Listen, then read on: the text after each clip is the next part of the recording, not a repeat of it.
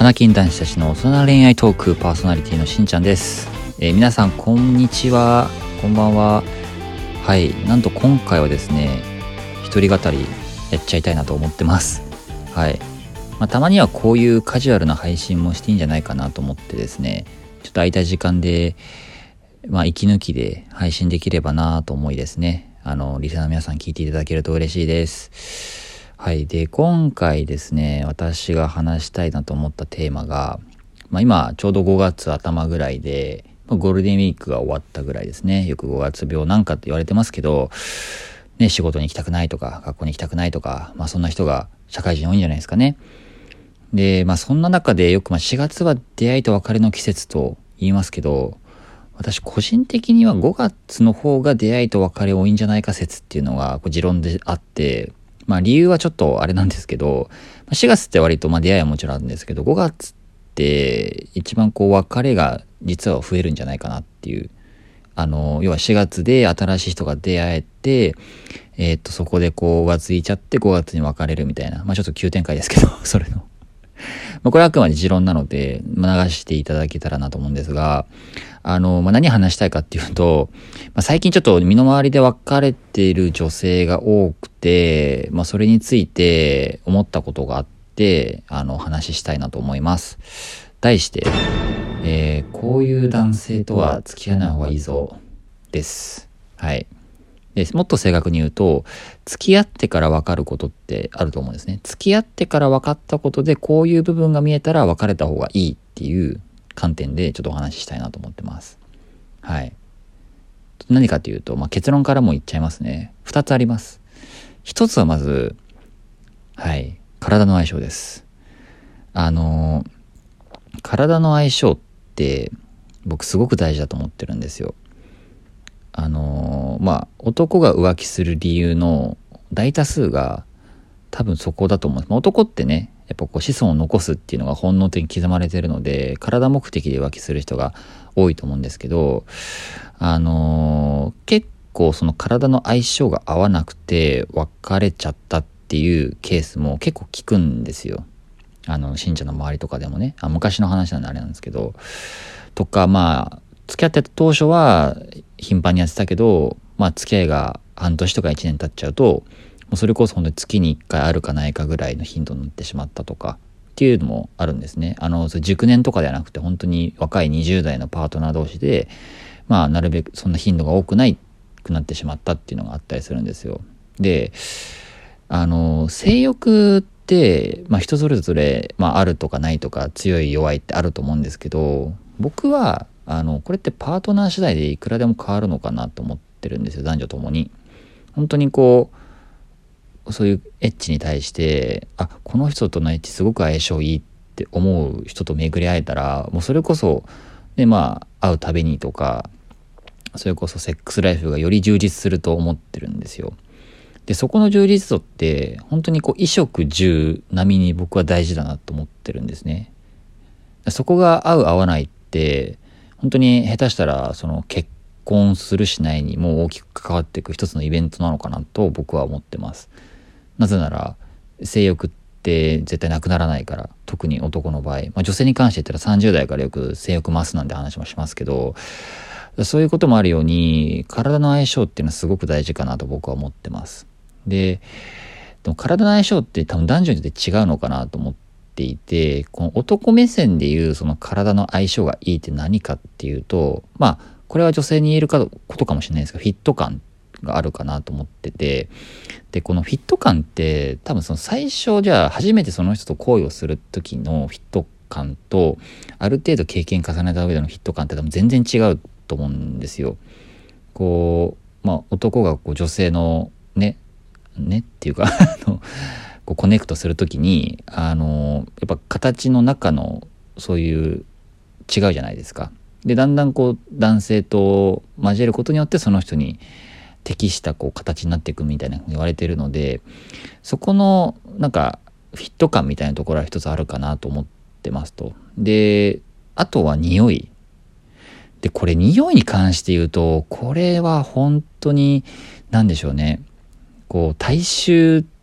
の方がいいかなこうまあ消しあの、香水とかって、まあ、ある程度リカバリーできると思うんですけど、やっぱ体臭とかの話になってくると、もうその人のこう遺伝子レベルというか、もう変えられないものじゃないですか。で、そこでやっぱ合わないってなると、結構僕辛いと思うんですよね。なんか、ずっとその匂いが、例えば合わないまま、まあ好きだから付き合っていくっていうのと結構だんだん辛くなっていくのかなと思っていて、なんかどっかのなんかのバラエティかなんか実験したのがあって、あの、男女5人で分かれて、えっ、と、要はスポーツしたあ後の臭いその T シャツをこう ABCD って形にこう番号を振ってどの匂いがあのその汗の匂いが相性合いますかって時にこう匂いがこの匂いがいいって選択したカップルっていうのがよくなんかうまくいったりとか付き合ったりとか結構見た目もこう惹かれ合うみたいな傾向があったりするらしいんですよ。でそれくらい匂いってすごく大事だなと思っててその体臭の匂いと体の相性ってもう僕ほぼニアリーイコールかなと思ってるんですよ。だからこう出会ったタイミングで、あ、この人と匂い違うのかなとかって思ったら、僕は多分それって本心って本質なのかなと思ってるんですよ。で、これ僕、なんでしょう。付き合ってきた彼女にとはなかったんですけど、過去のそのセフレ、セフさんとはやっぱそういうのあったんですよ、実際に。なんか全然匂い合わないなとか、むしろきつぐらいの思ってた人は、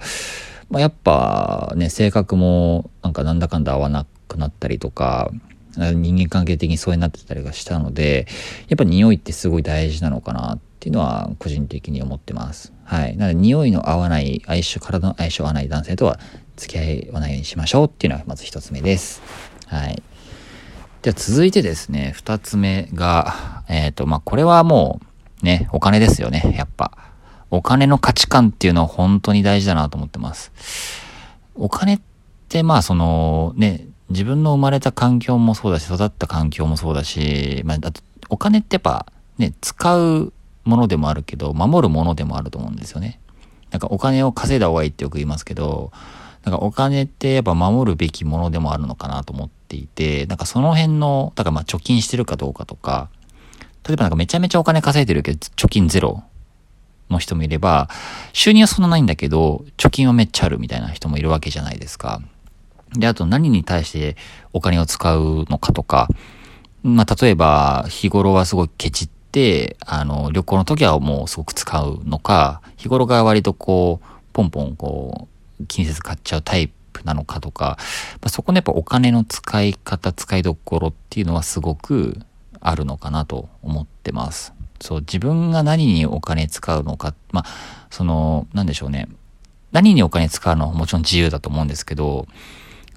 例えばじゃあな、収入何割を貯金して何割使うのかとか、なんかその辺のお金の価値観とか、例えばこう旅行行った時とかでも、まず結婚したら別ですけど、まあ、付き合ってて、あの、例えば一泊いくらのとこだったら許容範囲なのかとか、なんかそこまでホテルにお金払いたくないっていう人もメンズいたりすると思うので、中には。なんかそこの何に対して、何に対してどういうお金の使い方をするのかっていうのはすごく大事かなと。まあ、例えばデートにおいても、例えばですけど、僕は絶対なんですけど、あの、割り勘する人とか、あの、割り勘男子は正直言って僕の中でいい男ではないと思ってるので、あの、ましてや付き合ってる女性に対してだったら、それこそ、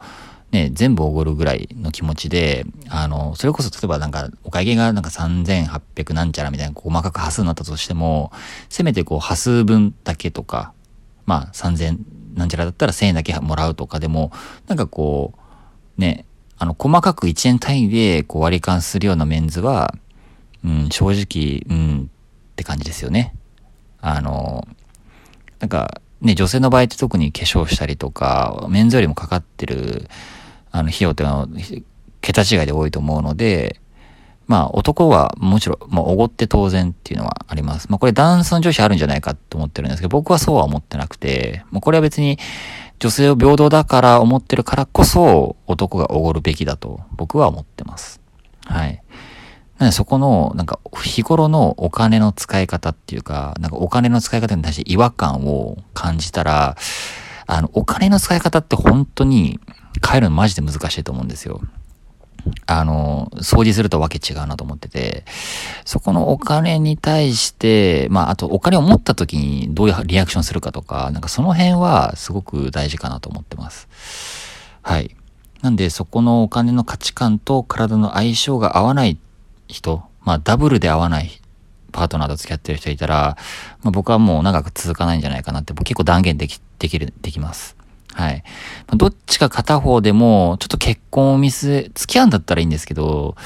うん、結婚を見据えるとちょっと難しいんじゃないかなとは個人的にも思ってます。はい。なんで、まあ、その点踏まえて、今もし付き合ってるパートナーさんでこう当てはまるような方がいらっしゃったら、えっ、ー、とね、まだ付き合ってる状態でしたらまだ別れられるので、はい。すっぱり別れて新しい出会いを探すのもありなんじゃないかなと思ってます。まあ、結婚してからだとはちょっと、うん、そこはノーコメントさせていただけたらなと、個人個人の判断にお任せしたいなというふうに思ってますが、まあ、しんちゃんなりの、まあ、付き合ってはいけない男の特徴というところで、ちょっと一人語りをさせてもらいました。はい。まあ、今後もこんな感じで、あの、思ったことをですね、パッとこう、録音して配信したいなと思ってますので、ちょっとこんなテーマについても話してほしいみたいなものがあったら、ぜひインスタグラムの DM でご連絡いただけたら返答させていただきますので、えー、とこれからも花金男子たちの大人恋愛トークをどうぞよろしくお願いいたします。それではまたラジオで。またね